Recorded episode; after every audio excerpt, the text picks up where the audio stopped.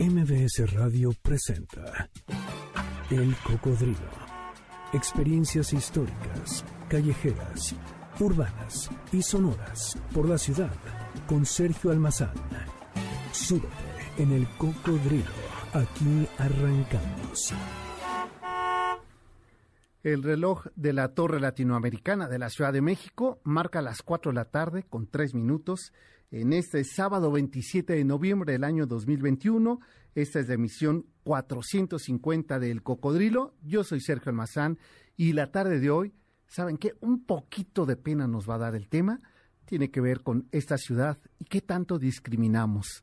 ¿Cuáles son las expresiones discriminatorias que a través de eufemismos, como un poquito morenito, eh, chaparrito, este, medio indito. Todos esos términos eufemísticos que no son sino la expresión ignorante, discriminatoria de la ciudad. ¿Qué alcaldías son las que más discriminan? De esto y más vamos a platicar, pero lo vamos a hacer con una grandota de Camargo que canta así. La rocola del cocodrilo. Inmediatamente identificaron de quién se trata. Es Lucha Villa, la grandota de Camargo. En la farándula como en la música popular mexicanas del siglo XX, pocas mujeres ocupan un lugar privilegiado en el imaginario colectivo por su enorme presencia fílmica y musical. Lucelena Ruiz Bejarano, mejor conocida como Lucha Villa, puede presumir de ser este selecto grupo de mujeres que quedan marcadas en el escenario. Su presencia escénica, su voz, su carisma, definen la personalidad profesional y musical de la grandota de Camargo, Lucha Villa, quien desde la década de los 60 hasta 1997 formó de manera involuntaria en que tuvo que retirarse de los reflectores y escenarios por causas de salud, es parte de ese imaginario colectivo de la música popular mexicana.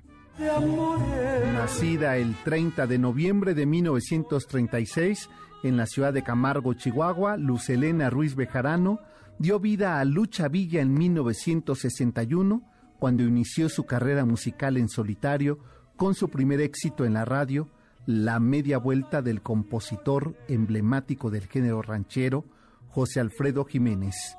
Con una fuerte personalidad y definida presencia, su voz como su carácter seductor y afable la colocaron rápidamente en esa playa de mujeres cantantes vernáculas al lado de Lola Beltrán, María de Lourdes, Enriqueta Jiménez, Amalia Mendoza o Chayito Valdés, logrando rápidamente encontrar su sitio y trono que la vuelven única en la cultura popular mexicana. En 1964 se da la consagración definitiva de Lucha Villa al ser seleccionada para el rol protagónico femenino del Gallo de Oro, cinta dirigida por Roberto Gabaldón sobre un guion escrito por Juan Rulfo y adaptado por Gabriel García Márquez. Su papel de la caponera le otorga su primer trofeo como actriz. Además, el disco con la música de la película resulta un éxito. Continúan otros temas musicales que se convierten también en número uno en la radio en México. De esta máxima vendedora de discos del género ranchero en los años 60, junto con Javier Solís, su muy amigo de la Grandota de Chihuahua. En esos años 60, Lucha Villa se encarga de cerrar el ciclo fílmico de las cintas de corte vernáculo, de corte campirano y ranchero musical, y sabe transitar entre ese género y el urbano con otras cintas emblemáticas como fueron Mecánica Nacional, Un lugar sin límites y Lagunilla Mi Barrio 1 y 2. En las dos siguientes décadas, entre 1970 y 1980, Lucha Villa regresa una y otra vez a los estudios de grabación. Sus temas musicales como Ay Mamá, Ingratos Ojos Míos, El que requé, Las Ciudades, Amanecí en tus brazos y aquel tema emblemático, Amémonos, una canción clásica de lucha basada en, totalmente en el poema de Manuel M. Flores.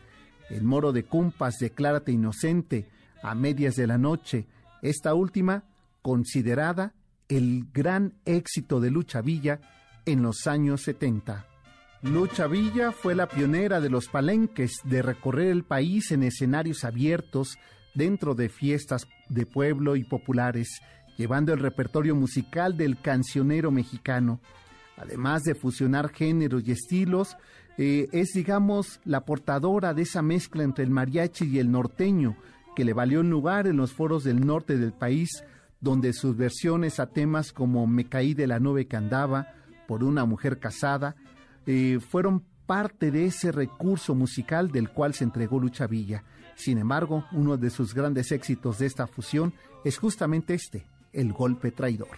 De los años 70, la dupla musical de Lucha Villa y Juan Gabriel da enormes resultados y grandes temas, versiones a las clásicas canciones del Divo de Juárez, pero en 1985 se consagra la amistad profesional con el material discográfico Lucha Villa interpreta a Juan Gabriel, de los discos más vendidos en aquella segunda mitad de la década de los 80, con éxitos casi todos los temas que contenía este material.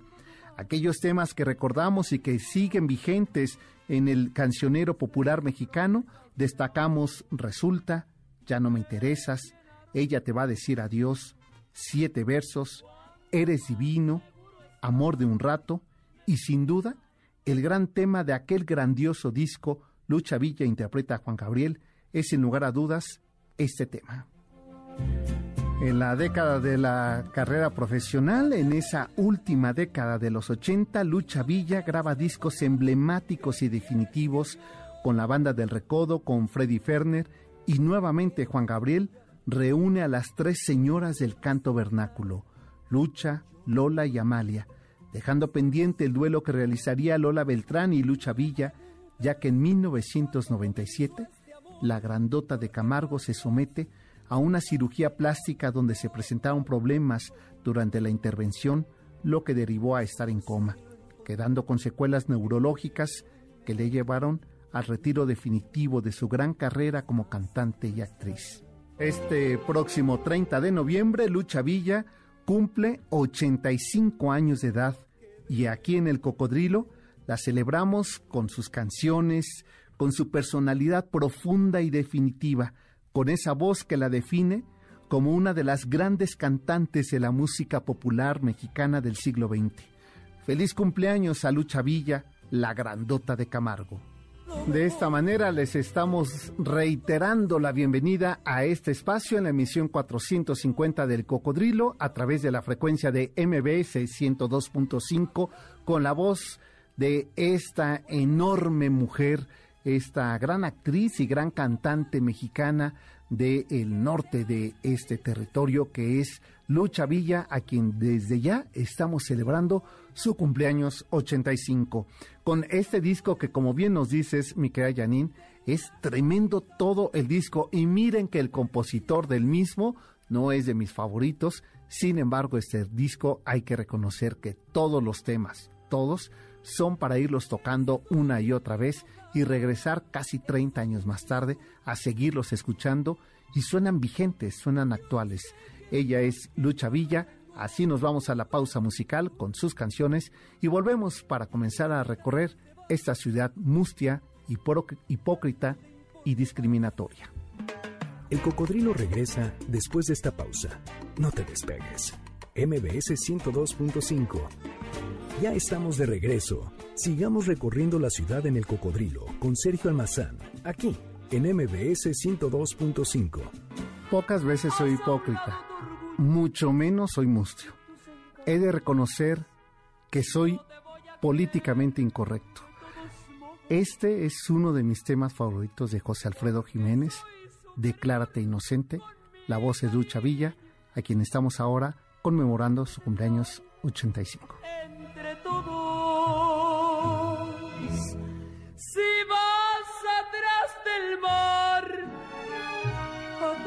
Del mar, ahí te sigo. Si vas al cielo azul, al cielo azul, yo voy contigo. Bueno, la tarde de hoy la rocola de cocodrilo estará con los acetatos, algunos casetes y su máxima colección de discos de Lucha Villa que ha traído Yanin para compartir con ustedes. Así es que al 5166 1025 pueden ustedes marcar y solicitarle a Yanin algunos de los temas interpretados por Lucha Villa. También en el Twitter y en Instagram como el Cocodrilo MBC, así nos encuentran y ahí mismo pueden solicitarnos temas de Lucha Villa y en mi Twitter personal S Almazán 71. Pues como les decía la tarde de hoy, hace una semana que Yanin no estuvo, pues hicimos de las nuestras, pero regresó y ya nos puso en orden. Eh, hace una semana dejábamos en el tintero un tema pendiente que se une, eh, mi querida Yanin, hace ocho días eh, estábamos conmemorando el 111 aniversario del inicio de la Revolución Mexicana y el, el pasado jueves eh, se celebró en la Ciudad de México, como en todo el país, eh, más manifestaciones públicas, expresiones de una de las grandes deudas que en especial este gobierno actual tiene como deuda pendiente a un sector eh, numeroso de la población que es los feminicidios, la violencia de género, que eh, lamentablemente eh, no disminuye, que yo quiero pensar, Janine, que si hoy no es, ojalá que no estuviera un aumento, sino que más bien ahora se atreven a denunciar lo que a lo mejor en otro momento no ocurría. Quiero pensar que es eso, pero lo cierto es que las cifras no son alentadoras. Y por ello eh, he decidido unir, a, decir verdad, dos temas. Uno que tiene que ver con estas mujeres revolucionarias que hace 111 años tomaron las armas, tomaron las plumas, eh, expresaron ideas, se manifestaron contra un sistema y un régimen autoritario para ese, ese sueño y esa utopía, cambiar la condición de la mujer en este país. Y aquí la historia de algunas de ellas.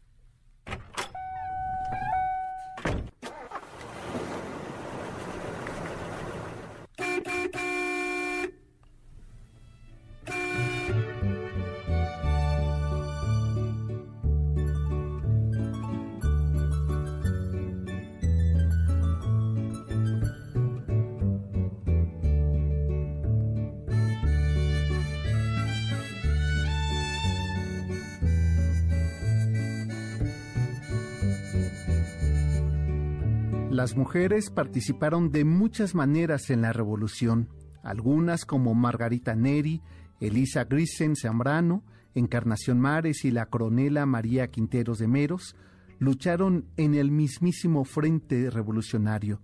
Otras como Juana Belén Gutiérrez de Mendoza, Edith Sanjunsen, eh, Hermila Galindo y Alma Riz tuvieron más éxito como periodistas y defendiendo los derechos de la mujer describiendo batallas y presentando una imagen positiva de la revolución en el extranjero. Adela Velarde, Carmen Vélez, Clara de la Rocha, Carmen Cerdán, Petra Herrera tomaron las armas, hicieron su propia revolución, la revolución feminista, la de los idearios humanos de las mujeres que encontraron eco, eco en sus propuestas.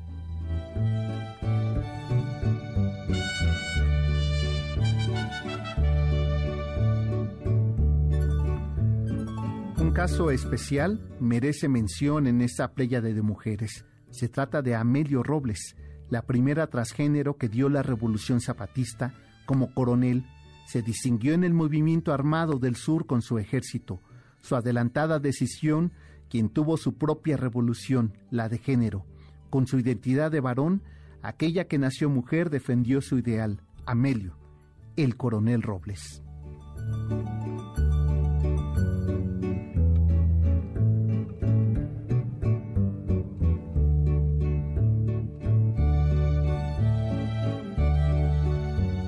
Caso de Carmen Cerdana la Triste es significativamente impresionante, siendo simbólicamente la primera guerrera que empuñaba las armas y disparaba las primeras balas de la Revolución Mexicana.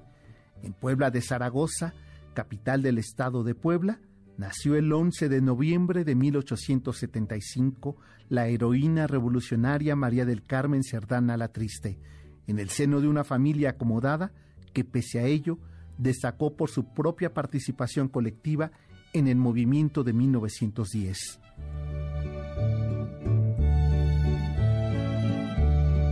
Su madre, María del Carmen Alatriste Cuesta, era hija del destacado general liberal Miguel Cástulo de Alatriste Castro, quien fuera también gobernador de Puebla durante dos periodos, marzo a diciembre de 1857 y marzo a julio de 1861. El padre de los hermanos Cerdán a la Triste fue don Manuel Cerdán Guanes, abogado y hombre preocupado por educar a sus hijos de acuerdo a los valores democráticos, y fue el autor de un proyecto de ley al cual nombró Ley del Pueblo, hoy desaparecido. Murió cuando Carmen tenía entre cinco o siete años de edad, hecho que al parecer forjó en ella un carácter fuerte y responsable, pues ayudó a su madre a cuidar a sus tres hermanos menores, Natalia, Aquiles y Máximo.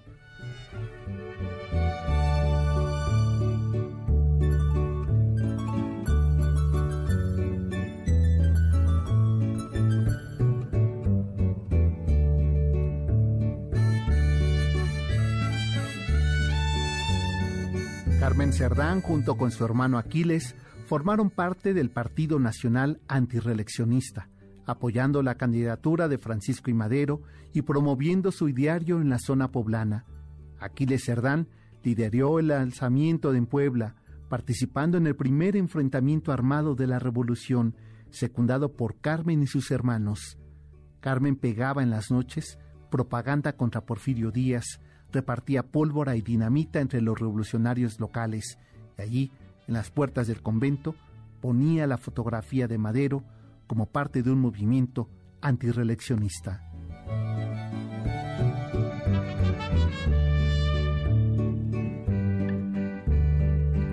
Carmen Cerdán también fue mensajera, bajo el seudónimo de Marcos Serratos, aunque Aquiles estuvo refugiado en San Antonio, Texas en octubre de 1910 con Madero, ella viajó hasta el lugar para llevar fondos. A esta ilustre mujer se debe, entre otros, la difusión en reuniones y gacetas de la entrevista, aquella famosa entrevista que Porfirio Díaz concedió a Greenman, detonante de la acción armaria revolucionaria. En estas acciones, la apoyaban un colectivo de mujeres poblanas entre quienes estaba su madre, su hermana Natalia, su cuñada Filomena del Valle, esposa de Aquiles, y las hermanas Guadalupe, Rosa y María Narváez Bautista, a quienes se conocían como las socias de Carmen Cerdán.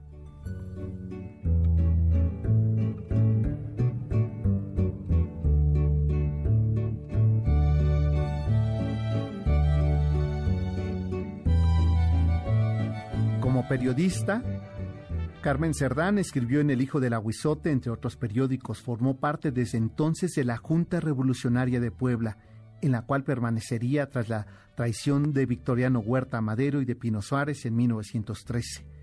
Cuando el 18 de noviembre de 1910 las autoridades poblanas intentaron detener a los hermanos Cerdán en la casa de la calle de Santa Clara, en la ciudad de Puebla, la cual permanecía eh, pertenecía a Natalia, quien había quedado viuda, con orden de aprehensión y cateo a mano de cinco policías, entre ellos Miguel Cabrera, jefe de la fuerza policial.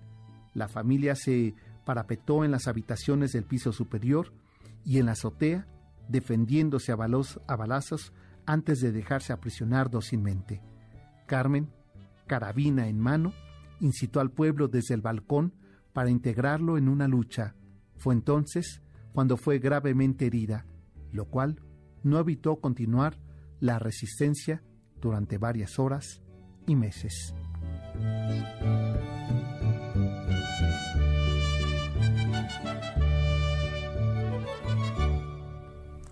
¿Qué pasó después de esa tarde y de esa noche entre el 18 de noviembre y el 20 de noviembre de 1910, cuál es el papel activo de las mujeres en el movimiento revolucionario, de esas revoltosas que bien retrata Mónica Lavín en su novela, y eso como 100 años después nos dice un eco de la situación de las mujeres y de los grupos no oficiales o de los grupos de diversidad social, étnico, religiosa o cultural en este país que todavía no se logra una equidad en la ciudad y en el país completo. De esto y más vamos a platicar regresando de la pausa. Por lo pronto, Lucha Villa, así nos canta.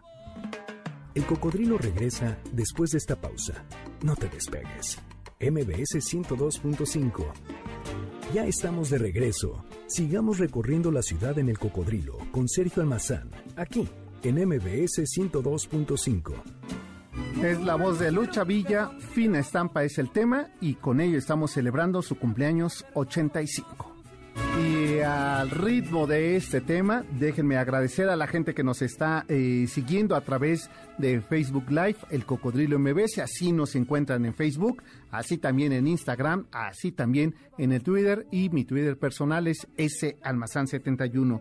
Eh, gracias a José Isabel Martínez Medrano, saludos también para Rebeca Islas, a Tabata Torres, eh, este, saludos, dice que desde Playa del Carmen, un gusto escucharnos, eh, este, José Martínez, pues saludos hasta allá, qué bueno que estés disfrutando de esa de ese calorcito y de la playa. Marcos Cerratos, quien tiene nombre del seudónimo de Carmen Cerdán, por cierto, dice que saludos a todo el equipo de Cocodrilo desde San Luis Río Colorado en Sonora. Bueno, el clima de Sonora que no ha estado muy eh, caluroso estos días, pero saludos desde ahí. Dice que enorme la gran lucha villa en el cielo de nuestras estrellas de la eh, auténtica música mexicana. Totalmente de acuerdo contigo, Marcos.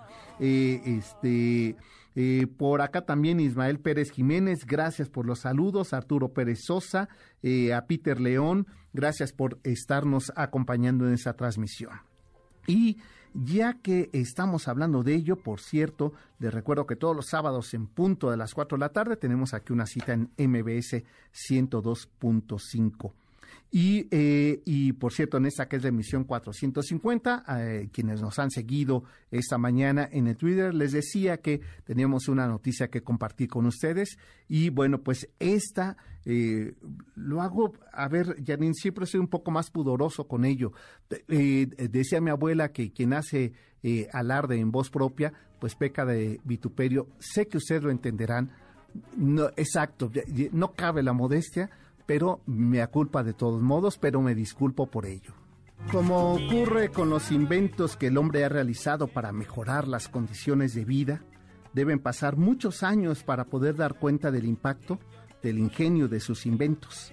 Marconi, por ejemplo, y Telsa inventaron eh, la radio a finales del siglo XIX y con ello cambiaron la forma de comunicarnos en el mundo entero. En nuestro país, en 1921, es decir, hace 100 años, los hermanos Gómez Fernández, visionarios y aventureros, sembraron la curiosidad de una aventura que ha sido medio, que ha sido espacio y forma de expresión, de comunicación y complicidad, de apoyo en momentos difíciles como el sismo de 1985 y también ha sido compañía en estos tiempos pandémicos. Han pasado muchas cosas en materia de comunicaciones desde aquel invento y su llegada a nuestro país, pero creo firmemente que la radio no ha dejado de ser compañía y entretenimiento, medio de información y canal abierto de diálogo y complicidad. Desde hace 25 años que profesionalmente elegí, o mejor dicho, me eligió la radio para comunicarme, para compartir ideas, para dialogar con un micrófono de por medio. Siempre, siempre, y lo digo así, sinceramente, he tratado de ser respetuoso, de estar eh, informado, de ser honesto, de estar convencido de esta enorme riqueza cultural de la cual de verdad me siento muy orgulloso y valoro profundamente mi cultura mexicana. Y he de decirles que como una sorpresa, fue muy sorpresivo. El pasado martes recibí una llamada por parte de la Asociación Nacional de Locutores AC eh, y me decían en esa llamada que el jurado que encabeza el presidente Fernando Amora Guillén eh, había decidido otorgarme el Premio Nacional de Locución 2021 en la categoría de Cultura con la medalla de uno de los cronistas, de uno de los compositores yucatecos, de uno de los músicos y locutores de radio en la década de los 30, los más importantes de nuestro país, Ricardo López Méndez El Bate.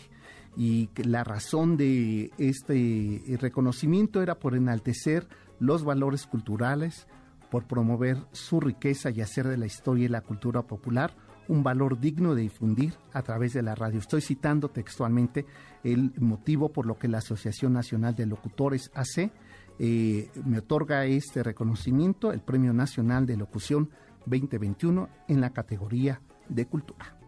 Y no me resta más que agradecer profundamente primero al jurado, eh, por supuesto a eh, el público que a lo largo de estos 25 años nos han acompañado en esta aventura necia, eh, pero nunca dudosa de promover, de difundir la cultura, sobre todo la cultura popular de nuestro país. Y por supuesto también agradezco a los micrófonos de MBS que a lo largo de estos casi nueve años me han permitido realizar mi actividad profesional, de, periodismo cultural sin ninguna restricción, sin censura y sin señalamiento alguno, libre como debe de ser la comunicación pública en este país.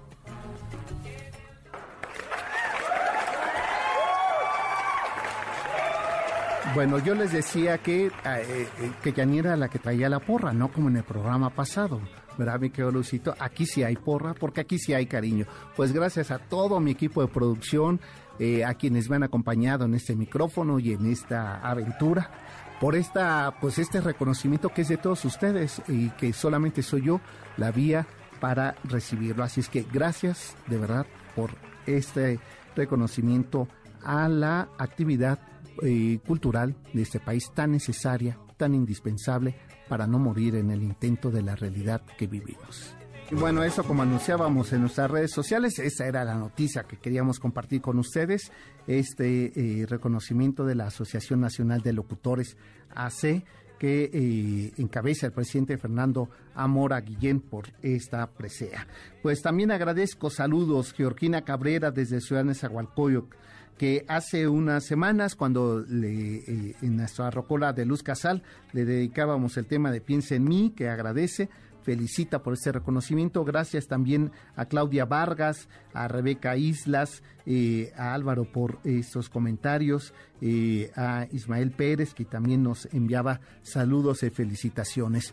Pues eh, que este no sea sino un compromiso que hago públicamente de seguir llevando información y entretenimiento y la difusión de nuestra cultura y que este sea motivo para seguirlo haciendo y mejorando en cada una de nuestras emisiones. Momento de hacer la pausa y regresamos para comentarles sobre esta encuesta que se acaba de publicar por parte de, eh, COPRED eh, este, sobre la discriminación en la Ciudad de México. Vaya cifras, vaya resultados nada alentadores. Por lo pronto, los dejamos en la voz de Lucha Villa. Volvemos. El cocodrilo regresa después de esta pausa. No te despegues. MBS 102.5 ya estamos de regreso. Sigamos recorriendo la ciudad en el cocodrilo con Sergio Almazán, aquí en MBS 102.5. Nombrar es quizá una de las formas de comenzar a existir. Eufemitizar es una manera de negar la existencia. En México una manera de inexistencia es el eufemismo, esa sutil forma de lenguaje y la práctica para sustituir, para esconder, para desviar la atención de los fantasmas que por cientos de años nos acompañan en nuestra cultura social y que constituyen lo que es un derecho que se llama discriminar. Un lastre que ni las leyes, ni campañas mediáticas, ni textos científicos, ni las instituciones, ni la escuela, ni las generaciones han logrado erradicar la discriminación. Somos sociedades discriminatorias en todas sus formas, ya sea simbólica, física, psicológica, eufemística e institucionalizadas. El costo de la discriminación es altísimo. Las consecuencias son devastadoras. En seis meses del presente año, el 7,1% ha aumentado en los feminicidios, crímenes por odio a mujeres, 30% en más del presente sexenio en crímenes por odio, asesinatos a personas de la diversidad sexual, hasta un 55% han incrementado la violencia en el país en comunidades indígenas. Es decir, en la práctica, en la vida diaria, no hemos evolucionado en la equidad, en la inclusión y en la garantía a la protección de los derechos humanos. Somos una sociedad hipócrita, eufemística, políticamente correctos, pero en el interior de los hogares, de las instituciones, en el espacio público, en el privado, discriminamos o somos víctimas de abuso, de violencia e incluso podemos ser parte de las formas de agresión que suman cifras cada vez más alarmantes en nuestro país. Parece que las revoluciones no han revolucionado nuestras ideas. En el caso de la Ciudad de México, que presume ser el paraíso social del país, la situación de discriminación es tan preocupante como en el resto.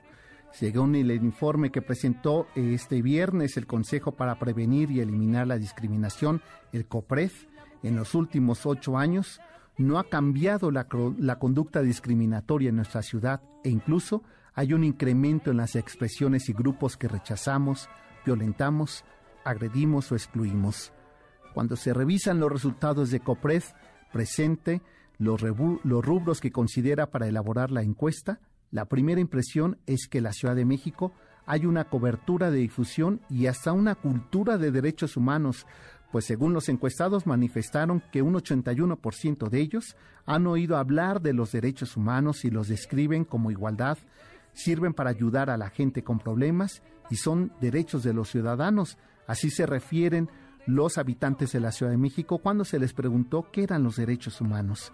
Pero el problema viene cuando al preguntarles a qué lo asocian, piensan que los derechos humanos se trata de ayudar a defender a los delincuentes o a defender a las personas por discriminación o a la dignidad. Es decir, la primera percepción de los derechos humanos se consideran a los delitos, no a una cultura integral de convivencia derivada de la diversidad étnica, social, sexual, cultural o racial, sino como una consecuencia del delito. Pareciera que los derechos humanos son en realidad la aplicación de las leyes y no aquella condición que nos hace diferentes, equitativos e incluyentes. De los resultados que esta encuesta de COPRED nos eh, deja evidente es que el 48% de los habitantes de esta ciudad eh, representan poco estos derechos, siendo los derechos a la salud, a la educación y el trabajo los más importantes.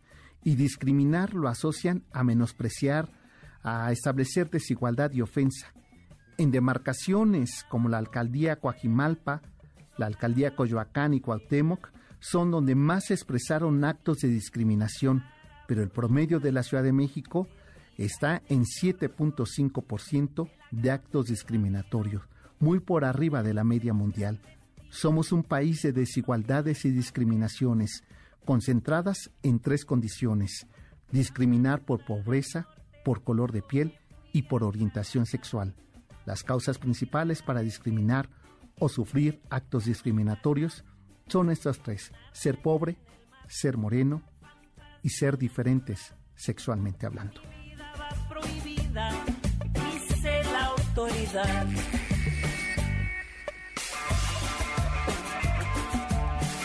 La Ciudad de México, desigual, discriminatoria, eh, establece grupos a los cuales son los más vulnerables de ser discriminados en esta ciudad. Los pobres, los indígenas, de piel morena, los gays y las mujeres. A diferencia de otros años, la encuesta de este 2021 incluyó otro sector en estado de vulnerabilidad a ser discriminados, las personas con COVID o enfermeros.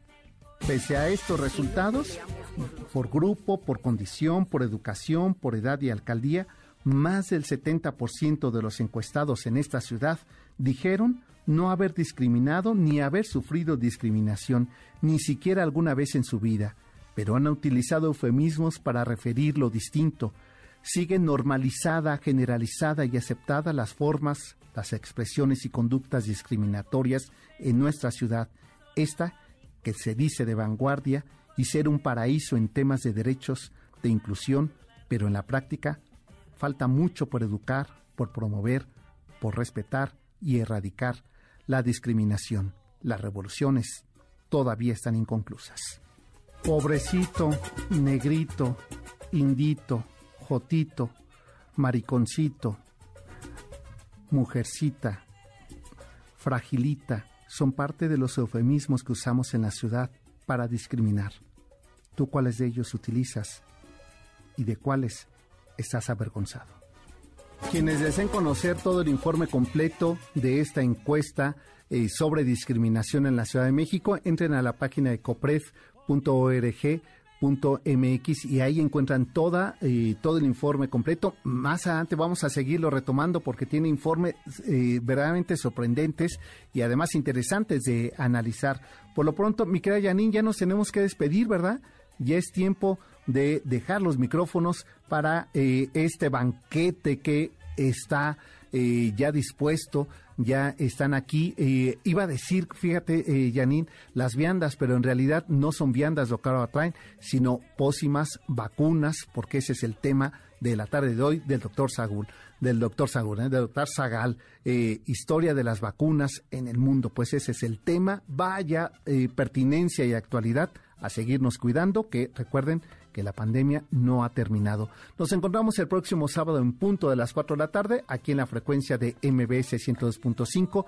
Toda la semana, informes, eh, crónicas y detalles de esta edición 35 de la Feria Internacional del Libro desde Guadalajara con nuestros corresponsales, ¿verdad? Es que estarán puntualmente dándonos informe de ello. Pásenla bien, buen fin de semana. Hasta entonces. MBS Radio presentó El Cocodrilo. Experiencias históricas, callejeras, urbanas y sonoras por la ciudad. Súbete en El Cocodrilo. Nos escuchamos el próximo sábado aquí, en MBS 102.5.